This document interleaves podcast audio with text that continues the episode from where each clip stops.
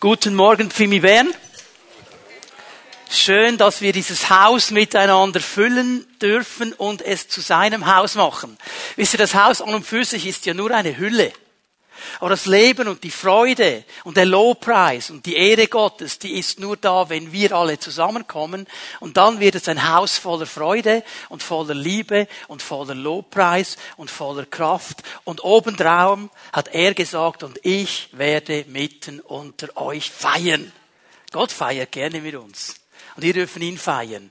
Herzlich willkommen auch alle diejenigen, die zugeschaltet sind über das Livestream. Wisst ihr, so eine Sache mit diesem Haus der Pfimi Bern, das ist hier mal lokalisiert, aber es ist eigentlich viel breiter.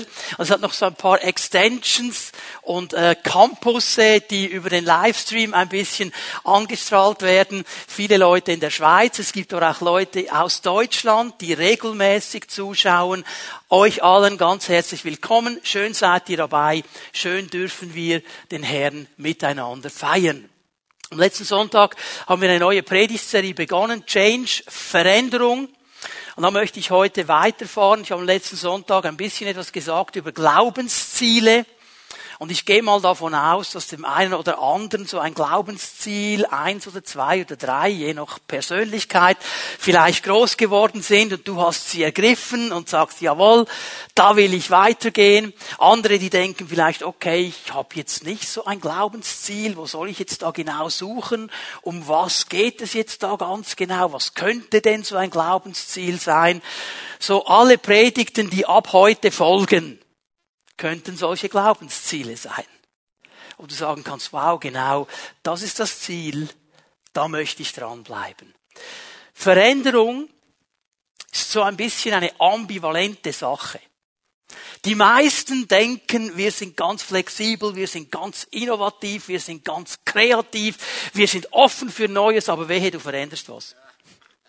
So, ist ein bisschen beides. Einerseits, ja, wir möchten Veränderung. Andererseits, wenn sie dann kommt, ist gar nicht so einfach.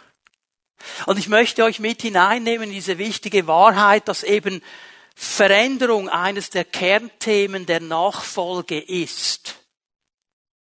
Wenn wir sagen, wir folgen Jesus nach, wir haben uns dazu entschieden, dann hast du dich für einen Lebensstil der Veränderung entschieden. Ist nur schon im Wort Nachfolge drin. Du folgst jemandem nach. Ich folge jemandem nach. Das heißt, ich verändere mich. Denn wenn Jesus einen Schritt vorwärts macht und zwei Schritte und drei Schritte, habe ich meine Position schon verändert.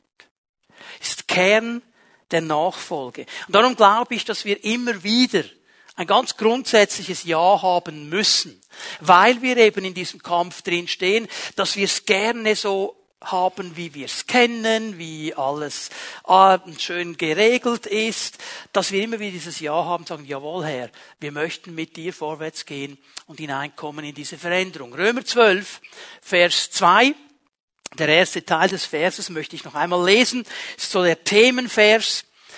Paulus sagt hier, gleicht euch nicht dieser Welt an, sondern wandelt euch und erneuert euer Denken. Verändert euch, verändert euch in eurem Denken. Diese Erneuerung, diese Veränderung ist eines der ganz, ganz großen Anliegen des Neuen Testamentes. Nicht nur hier im Römerbrief, in ganz, ganz vielen anderen Aussagen rufen die Apostel immer wieder auf, grundsätzlich diese Bereitschaft für Veränderung zu haben. Und hier setzt Paulus an einem ganz wichtigen Ort an, nämlich in unserem Denken. Er sagt, diese Veränderung, sie beginnt in unserem denken. Und das ist ganz, ganz wichtig, dass wir uns das immer wieder vor Augen führen. Warum ist es wichtig? Nur noch einmal dieser Dreischritt. Ich habe das am letzten Sonntag schon gesagt, aber es ist wichtig, dass wir das verstehen. Was ich denke, wird meine Gefühle bestimmen. Wie ich mich in verschiedenen Situationen fühle. Und meine Gefühle werden meine Taten bestimmen. Das ist dieser Dreischritt. Ich denke etwas, ich gebe euch dann nachher noch ein Beispiel dazu, das generiert in mir ein Gefühl. Wie fühle ich mich dann in einer bestimmten Situation? Und entsprechend handle ich. Paulus hat erkannt durch die Inspiration und die Weisheit Gottes, dass Veränderung an der Wurzel beginnen muss. Und die Wurzel ist mein Denken. Es ist so, wie ich denke. Jeder einzelne von uns. Hier müssen wir ansetzen. Noch einmal, bitte Leute, es ist so wichtig. Gerade in unserer Gesellschaft. Vers 2 macht klar, es geht nicht darum, meine Umwelt zu verändern oder die ganze Welt zu verändern. Das ist nicht unsere Aufgabe. Paulus sagt hier nicht, verändert das ganze römische Reich. Er sagt, verändere dein Denken. Verändere dein Denken. Und überall, wo du hinkommst, mit einem veränderten Denken, mit veränderten Gefühlen und einem veränderten Handeln, und wenn Gott an der Wurzel ist und das Denken ist göttlich, dann werden die Gefühle immer göttlicher und das Handeln immer göttlicher. Wirst du einen Unterschied machen, da wo du bist. Aber nicht anders. Nicht durch einen gewaltsamen Eingriff oder durch Moralpredigten oder weiß ich was, sondern durch meinen Lebensstil. Veränderung beginnt in meinem Denken. Das ist ganz, ganz wichtig. Und dieses Grundprinzip, das betrifft alle Lebensbereiche. Es betrifft meinen Leib, es betrifft meine Gefühle, es betrifft meinen Geist, es betrifft meine äh, Beziehungen, es betrifft meine Finanzen, es betrifft meine Seele, es betrifft mich als ganzheitliche Persönlichkeit, die in dieser Welt lebt. Und über diese Themen werden wir sprechen im Rahmen dieser Predigtserie. Und wir werden erkennen, noch einmal, unser Denken muss sich verändern. Es muss hier beginnen. So, wir haben heute Morgen zwei, dreimal dieses Thema angesungen in einem Lied, dass wir angenommen sind von Gott. Gerade im letzten Lied auch. Wir sind angenommen. Er hat uns angenommen. Er liebt uns. So viele Menschen kämpfen mit Ablehnung. Vielleicht, weil du das immer wieder gehört hast als Kind. Du genügst nicht, du müsstest dich ein bisschen anstrengen. Hand aufs Herz, habt ihr nicht mindestens eine Person in eurer Schulklasse gehabt, die ein bisschen komisch war? Ja, okay. Ich hoffe nicht, dass wir es waren, aber so ein, ein komischer oder ein komische gibt's ja immer. Jetzt hast du das Gefühl, das hat diese Person nicht gemerkt dass sie komisch ist. Vielleicht, weil sie ja auch schon von zu Hause her mit Ablehnung zu kämpfen hat. Das wird ein Gefühl hervorbringen in dieser Person. Dass sie nämlich sagt, was alle Menschen sagen, aber ich will nicht komisch sein. Ich will dazugehören. Ich will doch angenommen sein. Und jetzt kommt sie in eine Gruppe hinein und gibt sich alle Mühe, nicht komisch zu sein. Und was denken die Leute, die herumstehen? Wieso verhält sich diese Person so komisch? Das ist eine komische oder ein komischer. Ich halte mal Abstand. Das merkt diese Person wiederum. Und fühlt sich noch abgelehnter. Und gibt sich noch mehr Mühe, nicht abgelehnt zu sein. Denken, fühlen, handeln. Was geschieht, wenn diese Person, die das heute Morgen gesungen hat, sich daran erinnert und erinnert, sagt, ich werde mein Denken ändern. Ich will das nicht mehr akzeptieren. Nein, ich bin nicht abgelehnt. Jesus hat mich angenommen. Er hat mich angenommen. Und dann kommt er in eine Gruppe hinein. Und diese Gruppe denkt wieder, oh, der Komische kommt.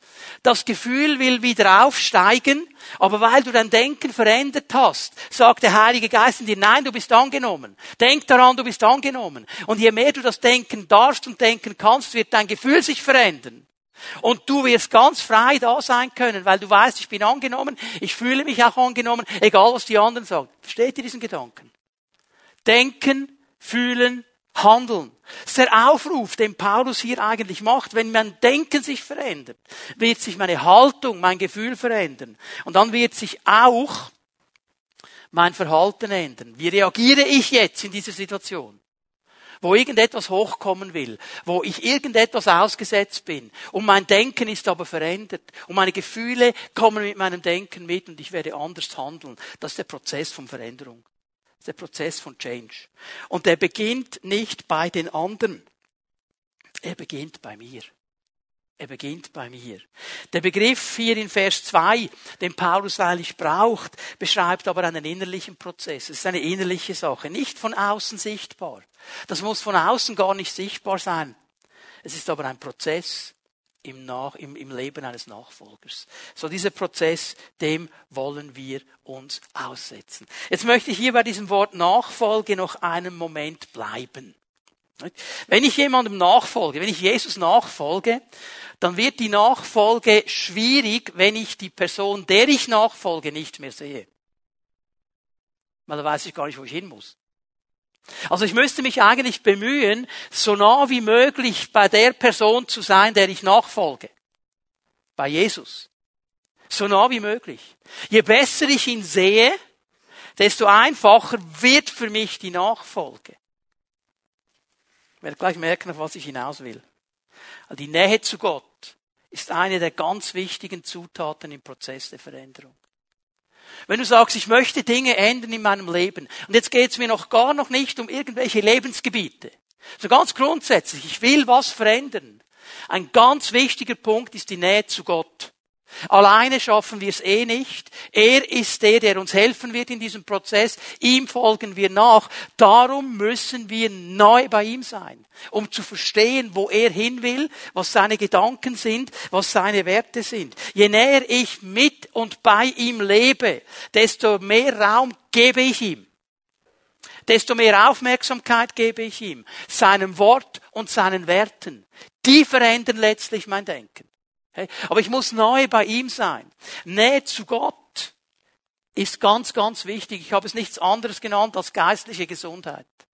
Ein geistlich gesunder Nachfolger wird immer die Nähe Jesus suchen. Und wenn du die Nähe Jesus nicht mehr suchst, nach welchem Grund auch immer, dann stimmt etwas mit deiner geistlichen Gesundheit nicht mehr. Das wäre das absolut Normalste. Und in dieser Nähe zu Jesus, in dieser Nähe zu Gott liegt so viel Kraft und so viel Veränderungspotenzial. Wenn wir hineinschauen ins Wort Gottes, Frauen und Männer, die uns hier gezeigt werden, da sehen wir immer wieder diese Gleichung. Je näher sie bei Gott waren, desto stärker konnte auch Veränderung kommen in ihr Leben hinein. Ich gebe euch ganz schnell ein paar Beispiele. Mose, der in seiner Zeit so nah bei Gott war wie kein anderer, auf diesem Berg. Und als er runterkam, hat er was gemacht? Geleuchtet. Veränderung. Die Leute haben es gesehen, haben Angst gehabt. Die wussten damals noch nicht, was Atomkraft ist und Strahlung und so. Aber was ist los mit ihm? So, dass er sogar sein Angesicht noch verhüllt hat.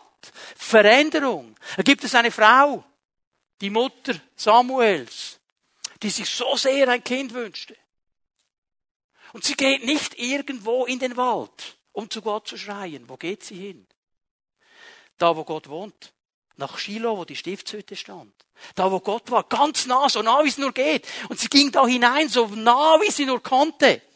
Eli, der Priester, konnte nicht einordnen, was da geschieht. Er hat gemeint, die Frau sei betrunken. Weil sie so vor Gott stand, aber sie suchte die Nähe Gottes so nah, wie es nur geht. Veränderung kommt. Samuel einer der ganz großen Männer Gottes wird durch sie geboren. Soll ich sagen? Gibt zwei Frauen im Neuen Testament. Maria und Martha. Kennt ihr die? Eine war die absolut perfekte Hausfrau, wie du sie nur vorstellen kannst. Die hat geputzt und gekocht und gemacht und getan und gearbeitet und, und, und, und, und und hat sich tierisch aufgeregt über ihre Schwester. Was hat die Schwester gemacht? Sie hat die Nähe Jesu gesucht. Jesus war da. Und sie hat sich zu seinen Füßen gesetzt. Und Martha findet, also Jesus, ich finde das nicht gut. Jetzt kommst du da mit deinen Jüngern, mit der ganzen Zwölfermannschaft. Und ein paar andere sind auch noch da. Und erwartet dir, dass ihr etwas zu essen bekommt. Und du lässt mich alleine hier buckeln. Und was sagt Jesus? Martha, Martha. Du machst dir viel Mühe. Sag nicht, dass das schlecht ist. Du machst dir viel Mühe. Aber jetzt in diesem Moment ist nicht Essen dran und nicht Kochen und nicht Putzen. Jetzt bin ich hier. Deine Schwester hat den guten Teil erwählt. Was hat er damit gesagt? Keine Hausarbeit mehr, hat er nicht gesagt. Aber es gibt Momente, und Maria hat das verstanden. Maria hatte auch die Gastgeberpflichten. Aber sie hat verstanden, jetzt ist es wichtiger, bei Jesus zu sein. Veränderung. Paulus, der hat jetzt diese Begegnung nicht so gesucht und die Nähe. Er hat sie dann aber massiv erlebt auf seinem Weg nach Damaskus. Man, der startet in Jerusalem als Verfolger Gottes, als geistlicher Terrorist, der losgegangen ist gegen die Gemeinde und Gott begegnet ihm, kommt ihm ganz nah und er steht auf als ein veränderter Mensch.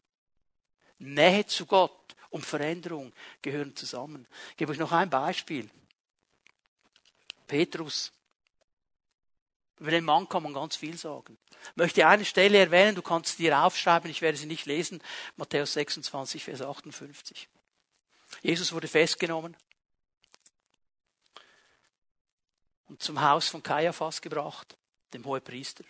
Und da steht explizit Folgendes in Matthäus 26, 58. Und Petrus folgte ihm von weitem. Und er geht dann hin und verleugnet seinen Herrn. Der Petrus, der immer nah sein wollte, der immer da sein wollte, am liebsten mit Jesus ein bisschen Schultern äh, gerabbelt hätte, jetzt von weitem.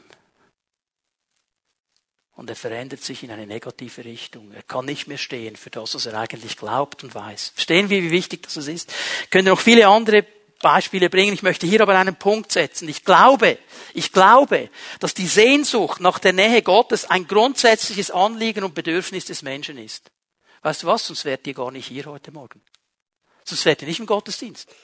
Sonst würdet ihr auch nicht Bibel lesen. Würdet nicht gebeten. Wenn wir nicht die Nähe Gottes suchen würden, so ganz grundsätzlich. Jetzt haben wir aber ein großes Problem. Ein ganz großes Problem. Jesaja nimmt es schon im Alten Testament auf. Ich lese mal hier Jesaja 53, der erste Teil von Vers 6. Schau mal, was Jesaja hier sagt. Wir alle gingen in die Irre wie Schafe. Jeder ging seinen eigenen Weg. Wir alle gingen in die Irre wie Schafe. Jetzt, Schafe, über Schafe kann man viel fragen. Eins ist klar, es sind nicht die intelligentesten Tiere auf diesem Planeten. Es gibt also intelligentere Tiere als Schafe. Und Schafe haben so eine Sache an sich, wenn sie allein sind, gehen sie in die Irre. Die haben 0,0% Orientierungssinn. Bitte, liebe Bruder, schau deine Frau jetzt nicht an. Oder umgekehrt. Okay? Du, du kannst dem Schaf den Weg hundertmal zeigen, lässt du es alleine, es geht in die Irre. Es kann das nicht, das schafft es nicht. Und das ist der Punkt, den Jesaja hier macht. Darum brauchen sie einen Hirten, der ihnen vorangeht. Der geht ihnen auch nicht hinterher, der muss die nicht treiben. Er muss sie führen. Er geht ihnen voran. Der Hirte ist immer zuerst. Und je näher das Schaf beim Hirten ist, desto kleiner ist die Gefahr für das Schaf einmal in die Irre zu gehen und dann auch alle anderen Gefahren. Weil wenn der Hirte da ist, wird er das Schaf verteidigen. Und jetzt sagt aber hier Jesaja, und er sagt das auch inspiriert vom Heiligen Geist, dass wir alle die Tendenz haben, unsere Wege allein gehen zu wollen. Selber zu suchen, dass wir denken, schaffen wir doch. Und wir gehen in die Irre und entfernen uns von Gott. Und darüber möchte ich mit euch ein bisschen nachdenken heute Morgen. Wenn wir Veränderung wollen, wenn wir Veränderung zulassen wollen, wenn wir bereit sind für Veränderung, müssen wir über die Nähe zu Gott nachdenken. Wie nahe lebe ich mit diesem Gott? Und Leute, jetzt interessiert mich nicht gestern und vorgestern. Oh, ich war mal so nah bei Gott. Ich war so nah. Wir waren so nah miteinander, da konnte es nicht mal ein Blatt dazwischen schieben. Interessiert mich nicht. Mich interessiert auch nicht, wo du übermorgen bist. Oh, ich werde jetzt, jetzt werde ich mich anstrengen, ganz nah, ich werde Gott nachrennen. Interess heute. Heute, heute hier, Sonntagmorgen.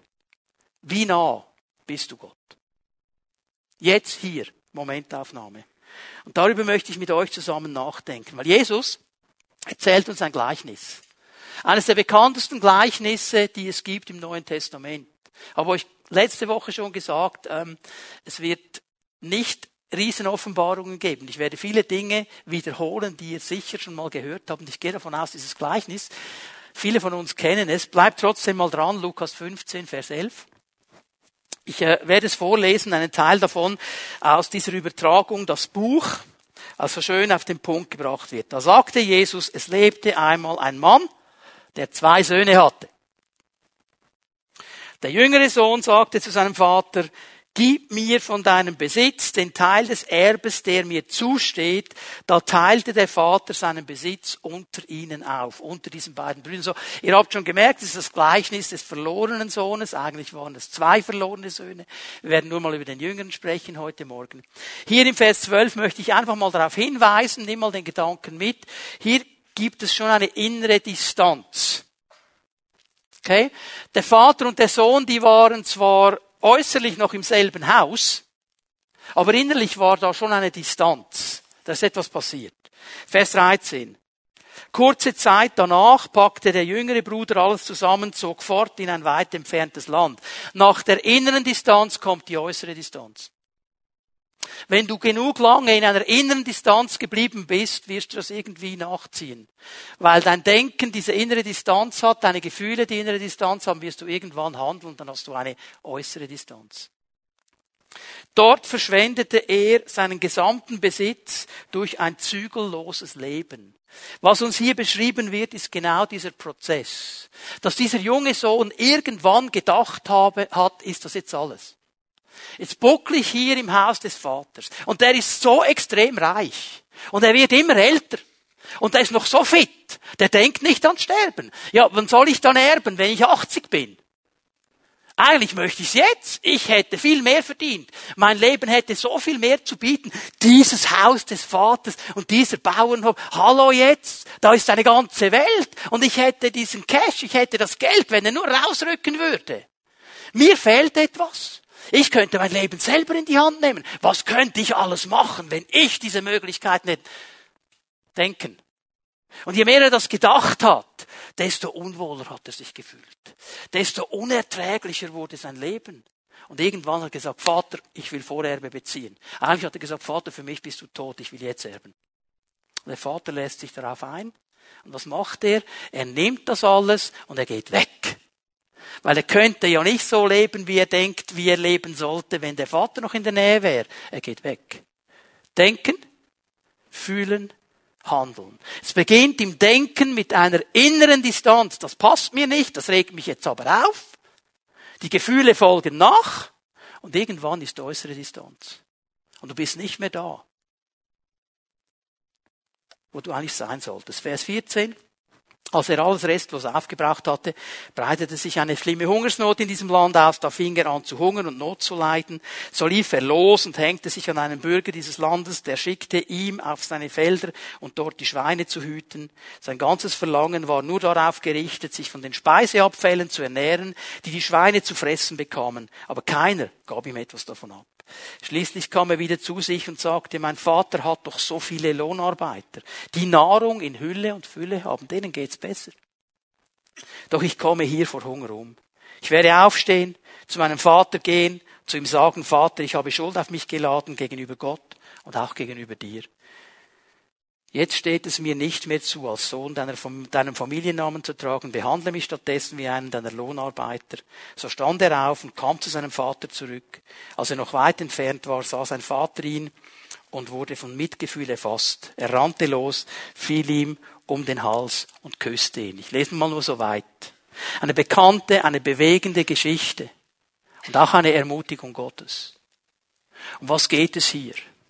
Egal wie weit du von der Nähe Gottes entfernt bist. Es gibt einen Weg zurück. Das ist mal die Grundbotschaft hier. Egal wie weit du sagst, oh, boah, ich bin nicht bei den Schweinen, ich habe und so weiter. Egal wie weit. Es gibt einen Weg zurück. Du kannst 100 Kilometer entfernt sein, du kannst zwei Meter entfernt sein, es gibt einen Weg zurück. Gott wartet auf dich. Er wartet auf dich. Die Geschichte beginnt mit diesem egoistischen jungen Mann, der nur noch sich sieht. Und das kennen wir alle. Es gibt Momente, da sehen wir nur noch uns. Und haben wir das Gefühl, jetzt haben wir das Recht auf alles und das soll jetzt bitte schön einfahren. Und jetzt haben wir alle zu dienen und alle zu machen, was ich will. Solche Momente kennen wir alle. Und er will das Erbe und er will es sofort. Und das, was mich bewegt hier, ist, dass der Vater, und der Vater ist ein Bild auf Gott, den Vater. Er gibt ihm das Erbe. Er gibt es ihm. Er lässt ihn in seinem Egoismus gehen weil Gott uns einen freien Willen gegeben hat. Jetzt könnte Sie sagen, das wäre doch einfach, Gott könnte uns auch einen Chip implantieren. Dass wir gar nie mehr als einen Meter von ihm weggehen können. Und wenn ich eineinhalb Meter mache, okay, schnell wieder zurück. Ja, dann hätten wir aber keinen freien Willen. Gott hat uns einen freien Willen gegeben. Er lässt uns Entscheidungen. Wir wissen nicht, was da für Diskussionen gelaufen sind. Wir sehen hier zusammengerafft, der Vater gibt ihm das. Und der junge Mann verprasst alles, landet bei den Schweinen am absoluten Tiefpunkt seines Lebens. Tiefer kannst du nicht mehr sinken. Also ich weiß nicht, ob es jemanden von uns gibt, der gesagt, ich wäre nur froh, ich hätte Schweinefutter. Das ist Tiefpunkt. Tiefer geht's nicht. Und jetzt erinnerte sich an das Haus seines Vaters. Er erinnerte sich an diesen Zustand. Und dann trifft er eine ganz wichtige Entscheidung. Macht sich auf, geht zurück in die Nähe des Vaters. Und der Vater wartet auf ihn und kommt ihm mit dieser Gnade und dieser Liebe entgegen. Ich möchte euch aus diesem Gleichnis vier wichtige Punkte zeigen, vier Schritte, die wir tun können, um wieder in die Nähe Gottes zu kommen. Noch einmal, egal wie weit du von Gottes Nähe, von seiner Gegenwart entfernt bist. Du bist weit weg von den Schweinen vielleicht, aber du merkst, du hast doch eine innere Distanz zu Gott geworden. Aus irgendwelchen Gründen. Hey, diese Schritte sind wichtig für jeden Einzelnen von uns. Und der erste Schritt, das erste, was es braucht, ist eine realistische und ehrliche Einschätzung meiner Situation. Realistische, ehrliche Einschätzung meiner Situation. Ohne diese realistische, ehrliche Einschätzung wird sich nichts verändern. Aber ich muss zum Punkt kommen, wo ich einfach ehrlich werde. So wie dieser junge Mann hier. Wir müssen an einen Punkt kommen, wo wir ehrlich werden. Er muss an den Punkt kommen, wo er sagt, ich habe alles selbstsüchtig verprasst, was Gott mir gegeben hat. Ich habe mein ganzes Erbe verspielt. Ich habe alles in den Dreck geworfen. Einfach weil ich Party machen wollte, weil ich selbstsüchtig war, nicht über meine Nase und meine Gefühle hinaus gedacht habe. Ich bin bei den Schweinen gelandet. Alle meine Freunde haben mich verlassen. Ich bin am tiefsten Punkt. Vers 17 noch einmal, Lukas 15, Vers 17. Dieser Vers ist so wichtig, vor allem die ersten Worte. Schließlich kam er wieder zu sich. Es ist schön, wie das hier übertragen wird. Er kam wieder zu sich. Die alte Luther-Übersetzung sagt, er schlug in sich.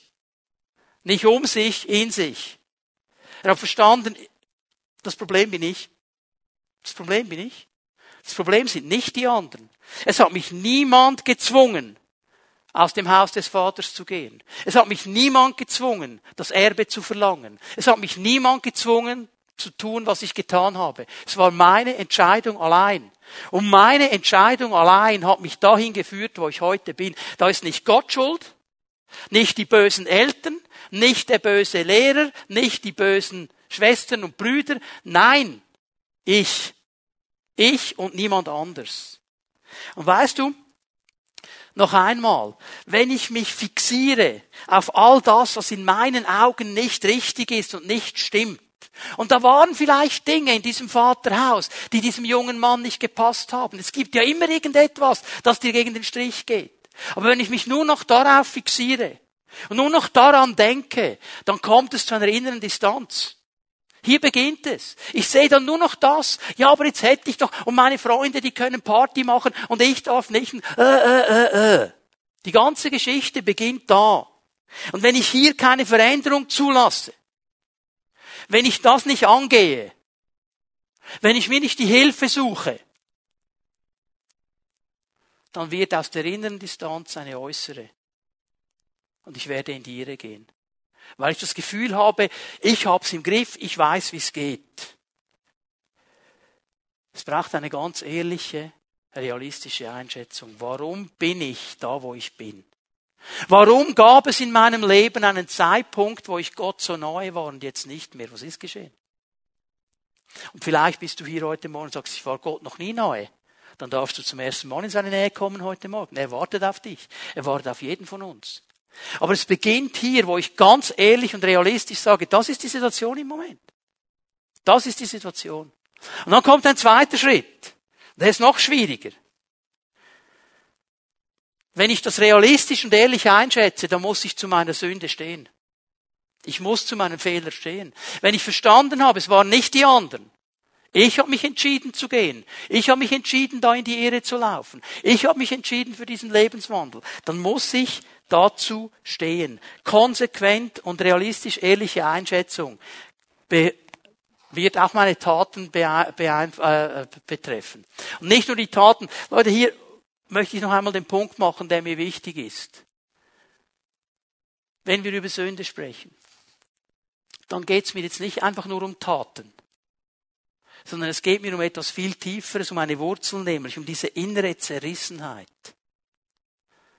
In sich selber gefangen zu sein. Was war das Problem mit diesem jungen Mann? Irgendwann war da etwas zerrissen. Der war zwar im Haus des Vaters, der hatte alle Möglichkeiten der Welt, das Gefühl, mir fehlt etwas.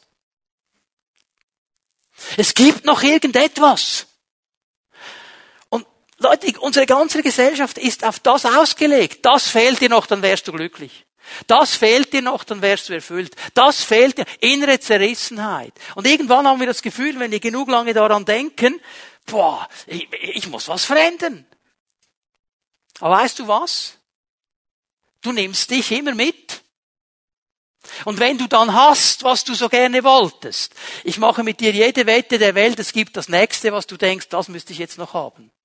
Es gibt da dieses alte Lied, diesen alten Kinderreim, der Hansdampf im Schneckenloch. Es ist diese innere Zerrissenheit, dieses innere Gefangensein. Und dann merkst du, boah, das ist nicht gut, das ist irgendwie nicht in Ordnung, ich will da raus. Und du kommst nicht raus weil wir da selber nicht mehr rauskommen. Da brauchen wir die Hilfe Gottes. Hier beginnt es. Und wenn das mein Denken bestimmt, dann geht es nicht lange, bis meine Gefühle und meine Taten kommen. Und dann werde ich auch Dinge tun, die nicht in Ordnung sind.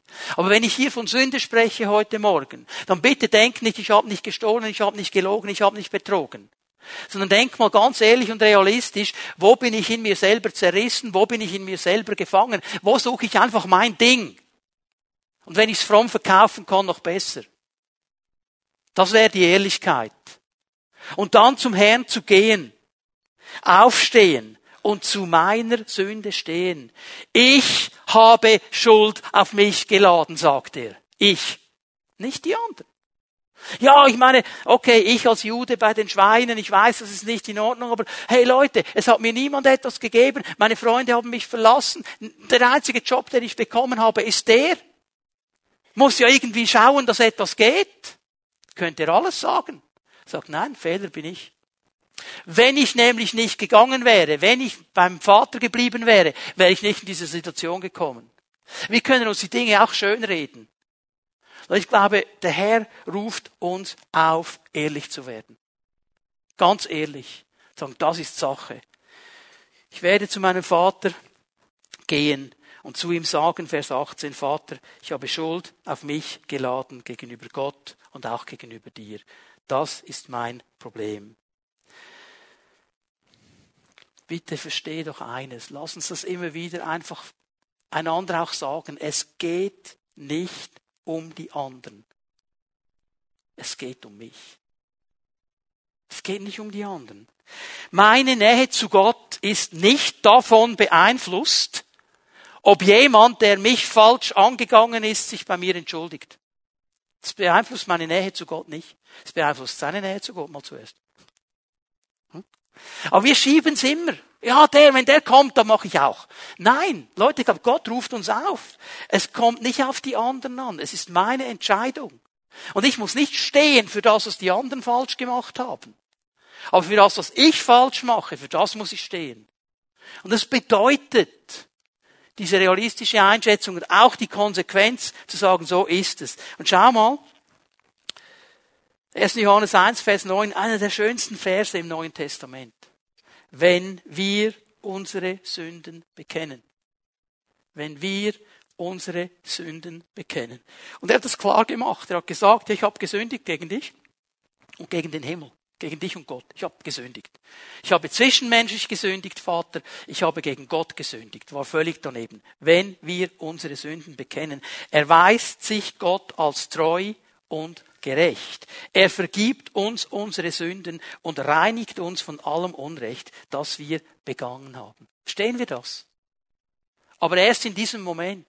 Lasst uns aufhören, die Schuld den anderen zu geben Und lasst uns ehrlich und realistisch einschätzen, wo stehen wir und dann zu diesen Dingen stehen, die falsch gelaufen sind, wo ich falsche Entscheidungen getroffen habe. Und dann möchte ich euch einen dritten Schritt sagen, der folgt dann eben auch. Und das ist eine Lebenshingabe, eine klare Lebenshingabe. Die Haltung dieses jungen Mannes hat sich verändert.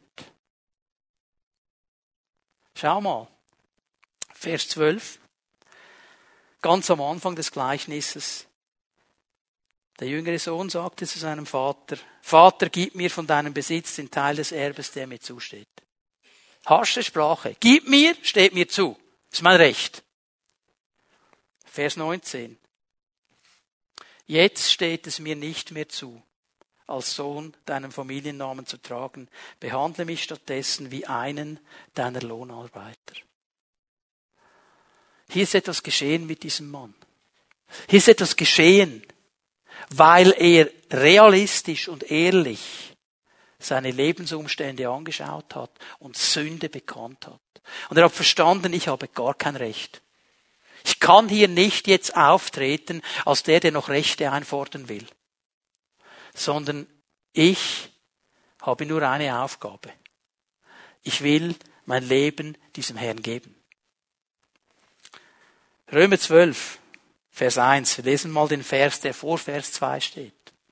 Angesichts des Erbarmen Gottes ermahne ich euch, meine Brüder, euch selbst als lebendiges und heiliges Opfer darzubringen, das Gott gefällt.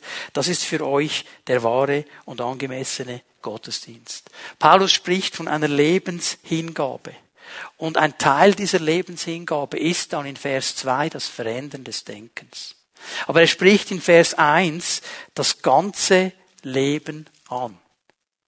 Gib dein ganzes Leben. Ohne Wenn und Aber. Wenn ich zurückkommen will in diese Nähe Gottes, muss ich diese Schritte gehen. Ich muss bereit sein, meine Situation ehrlich und realistisch einzuschätzen. Ich muss bereit sein, gerade zu stehen für das, was ich falsch gemacht habe und bereit werden, mein Leben dem Herrn zu geben. Ihm folge ich nach. In seiner Nähe möchte ich sein. Wisst ihr, was das Gewaltige ist? Und darüber haben wir schon viel gesprochen. Und das gehört hier auch dazu. Die Antwort des Vaters ist so ganz wichtig. Nicht nur für diesen jungen Mann, sondern auch für uns. Denn so wird der Vater reagieren bei jedem Einzelnen von uns, wenn wir uns aufmachen und seine Nähe wieder suchen. Egal wie weit du entfernt bist von ihm. So wird er reagieren. Stand auf, Vers 20, kam zu seinem Vater zurück. Als er noch weit entfernt war, sah sein Vater ihn und wurde von Mitgefühl erfasst. Er rannte los und fiel ihm um den Hals und küsste ihn. Warum wusste der Vater, dass der Sohn kommt? Warum hat er, vor, hat er ihn von weitem gesehen? Weil er kein WhatsApp geschickt. Hat eigentlich angerufen, gab es alles noch nicht. Es gibt eigentlich nur eine Erklärung, dass der Vater Tag für Tag Ausschau gehalten hat nach dem Sohn. Der war bereit. Der Vater war bereit auf den Moment, wo der Sohn zurückkommt. Und also so ist der Vater im Himmel, der wartet auf den Moment. Und wenn er sieht, wow, da macht sich jemand auf, er kommt zurück zu mir, dann rennt er dir entgegen. Er umarmt uns. Schau mal, Vers 22. Der, der Sohn will ihm dann sagen, oder sagt ihm auch, ja, ich habe gesündigt, Vater, ich habe gesündigt gegen dich, gegen den Himmel.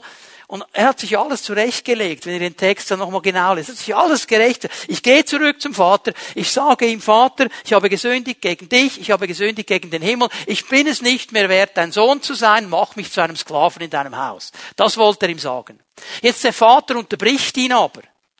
Was der Vater zulässt, ist, ich habe gesündigt gegen dich und gegen den Himmel, gegen Gott. Das lässt er zu. Aber Gott will uns nicht zu Sklaven machen. Gott möchte uns als Söhne und Töchter in sein Haus aufnehmen. Er unterbricht ihn in diesem Moment und sagt Folgendes. Vers 22. Der Vater sagt zu seinen Dienern, schnell bringt die beste Kleidung herbei, kleidet ihn damit neu ein. Gebt ihm einen Ring für seinen Finger und Schuhe für seine Füße. Mach das ganz schnell. Dieses neue Kleid ist das Feierkleid des Heils. Wenn wir kommen will uns Jesus neu einkleiden. Und zwar mit diesem Feierkleid des Heils. Er freut sich darüber, dass wir uns aufmachen, wieder zu ihm zu kommen. Das soll unsere Identität sein. Das soll unsere Annahme sein. Und dann sagt er, der Ring, den bekommt er wieder an seinen Finger. Das ist eine heiße Sache, die der Vater hier macht. Denn mit diesem Ring hatte der Sohn Zugang zu allem, was dem Vater gehörte. Und ich meine, der Sohn hat ja bewiesen, dass er nicht damit umgehen kann. Eigentlich. Und er gibt ihm das zurück. Die volle Annahme. Also wenn wir zu Gott kommen, das ist unser menschliches Denken. Okay, so, hm, jetzt komme ich zurück, ich habe Fehler gemacht, ich sage ihm, Herr, das war daneben, Herr, das war nicht gut, ich komme zurück. So, jetzt muss ich wahrscheinlich mal drei, vier Monate unten durch. Jetzt lässt er mich das schon noch ein bisschen spüren, was für einen Quark ich gemacht habe. Das ist vielleicht menschlich so, aber nicht bei Gott. Er gibt ihm diesen Ring. Volle Annahme, volle Autorität, voller Zugang zu allem und Schuhe für seine Füße. Das heißt mit anderen Worten, du bist kein Sklave. Die Sklave hatten keine Schuhe. Aber die Söhne des Hauses und die Töchter des Hauses, die hatten Schuhe. Schwestern, ich habe gesagt, Schuhe. Also es gibt dann auch eine Begrenzung an der Zahl, okay? Also, und bringt das gemästete Kalb herbei, schlachtet es, wir wollen essen und miteinander feiern. Denn er, mein Sohn war tot und ist wieder lebendig geworden, er war verloren und ist wiedergefunden worden. Da fingen sie alle an, fröhlich zu feiern. Und das ist eigentlich mein letzter Punkt hier für heute Morgen. Tom hat ihm am Anfang des Gottesdienstes als ersten Punkt genannt. Ich bringe ihn noch einmal als letzten Anbetung. Anbetung. Jetzt haben die gefeiert. Jetzt war eine Party. Jetzt war diese Anbetung, diese Freude, dieses Feiern. Und ich glaube, wenn wir in diesem Prozess der Veränderung drinstehen und wenn wir neu bei Gott bleiben wollen und in seine Nähe kommen wollen, dann ist Anbetung eine ganz, ganz wichtige Sache. Anbetung als Antwort auf sein Handeln an mir. Psalm 13, Vers 6. Ich will dem Herrn ein Loblied singen, weil er so gut zu mir war. Vergangenheit. Jetzt Frage. David, denke ich, war es, der es geschrieben hat. Ging es dem gut in dem Moment? Er hat nicht gesagt, ich will dir ein Loblied singen, weil es mir gut geht. Er sagt, ich will dir ein Loblied singen, weil du so gut zu mir warst. Und dieser Gedanke zieht sich ja durch die Bibel hindurch immer wieder wie ein roter Faden. Lobe den Herrn meine Seele und alles, was in mir ist, seinen wunderbaren Namen. Lobe den Herrn meine Seele und vergiss nicht, was er dir Gutes getan. Wir vergessen so schnell. Und weißt du, wenn du in dieser inneren Distanz bist, weil irgendwas schiefgelaufen ist, irgendwas nicht so wie du, weil vielleicht sogar Gott sich nicht so verhalten hat, wie du gedacht hast, müsste Gott sich verhalten. Und du grummelst ein wenig. Anbetung hilft. Weil wenn du in die Nähe Gottes kommst und ihn anbetest für all das, was er schon an Guten getan hat, dann werden sich die anderen Dinge plötzlich auflösen, weil es wieder eingemietet wird und wieder in eine Perspektive kommt. Es ist aber auch Anbetung, die verstanden hat, dass mich Anbetung immer in die Nähe Gottes bringt. Psalm 22, Vers 4. Du bist doch heilig, du wohnst dort, wo dein Volk Israel dir Loblieder singt. Da, wo Anbetung ist, wohnt Gott. Das ist der Ort, der ihm gefällt. Das ist der Platz, der ihm gefällt. Und wenn ich anbete, wenn ich ihn preise, da ist er neu. Da kommt er. Das gefällt ihm. Und in seiner Nähe, in seiner Gegenwart sehen die Dinge anders aus. Kennt ihr den dennoch Psalm? Psalm 73. Uh, der hat ja gekämpft, der gute Asaf. Der hat gesehen, es geht allen anderen gut. Den Gottlosen geht es gut. Die, die nicht so leben, wie Gott will, geht es gut. Denen geht es alles. Und ich habe zu kämpfen. Ich, der alles richtig machen will, oh boah, das ist doch daneben und falsch und, und hat sich richtig aufgeregt, richtig aufgeregt. Und jetzt kommt eine interessante Aussage. Fast wäre ich in Straucheln geraten. Aber ich ging in das Haus des Herrn. Anbetung. Und plötzlich kommt die Perspektive zurück. Darum ist Anbetung so wichtig. Ich verstehe das manchmal nicht. Ja, jetzt hätte ich fast ein blödes Wort gesagt, das sage ich jetzt nicht. Warum sind wir als Christen immer so gehemmt, wenn es um Anbetung geht? Wir können an jede Hundsverlocherte und einen abfeiern, aber wenn wir den Herrn feiern, ist es so, mm. wir werden beraubt, Leute, wir werden beraubt. Weil hier in der Gegenwart Gottes geschieht etwas. Oh, wäre das cool, wenn Leute geheilt werden in der Anbetung, wenn sie befreit werden in der Anbetung, wäre so cool. Ja, Halleluja. Wieso betest du nicht an? Ja, weißt, ich bin halt ein bisschen introvertierter. Okay. Aber am Fußballmatch, wegen einem Ball, so. Leute, ich glaube, Gott möchte uns herausfordern. Ich weiß, es gibt ja verschiedene, ist mir schon klar. Die einen sind introvertierter als andere. Okay, ja, verstehe ich. Aber ich glaube, es gäbe hier Raum nach oben, Pfimibären, oder? Wieso machen wir es nicht? Wieso, wieso lasse ich mich stören von dem nebendran? Was denkt jetzt der, wenn ich jetzt hier? Ist doch egal, was der denkt. Stellt dir doch die Frage mal anders, was denkt Gott? Der freut sich. Er freut sich. Ich glaube nicht, ob du so blöd tun kannst, dass Gott sich aufregen würde. Frag mal bei David nach. ja, seine Frau hat sich aufgeregt, Gott hat sich nicht aufgeregt. Okay? Es geht doch nicht um die anderen, es geht doch um mich. Und hier geschieht so viel an Veränderung. Und ich möchte, ja, ich könnte noch so viel sagen, ich muss abkürzen hier. Anbetung ganzheitlich bitte, nicht nur singen, nicht nur Lieder singen. Mein ganzes Leben ist Anbetung.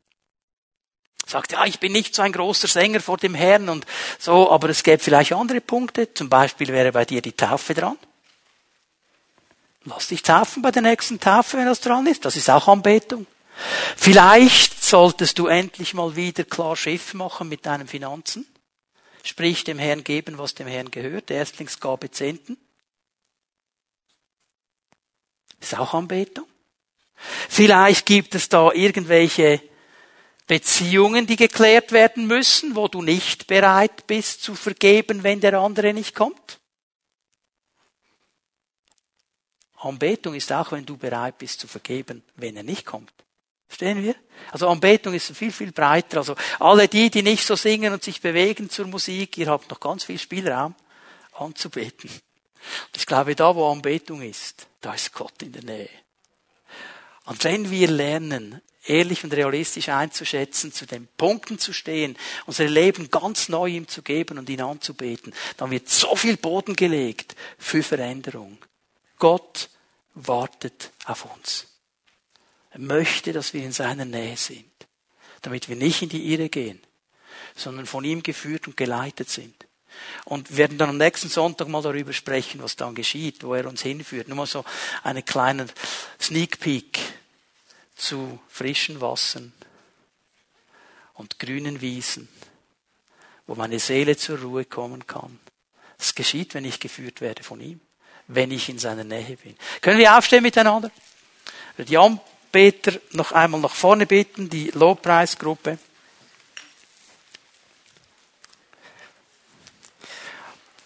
Und ich möchte das so machen heute Morgen. Wir haben über Anbetung jetzt gesprochen.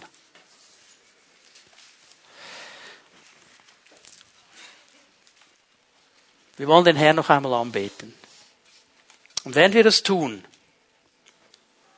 während wir ihn preisen und anbeten, dann möchte ich dich einladen wenn der Herr zu dir gesprochen hat, wenn er dich auf einem Bereich angesprochen hat heute Morgen,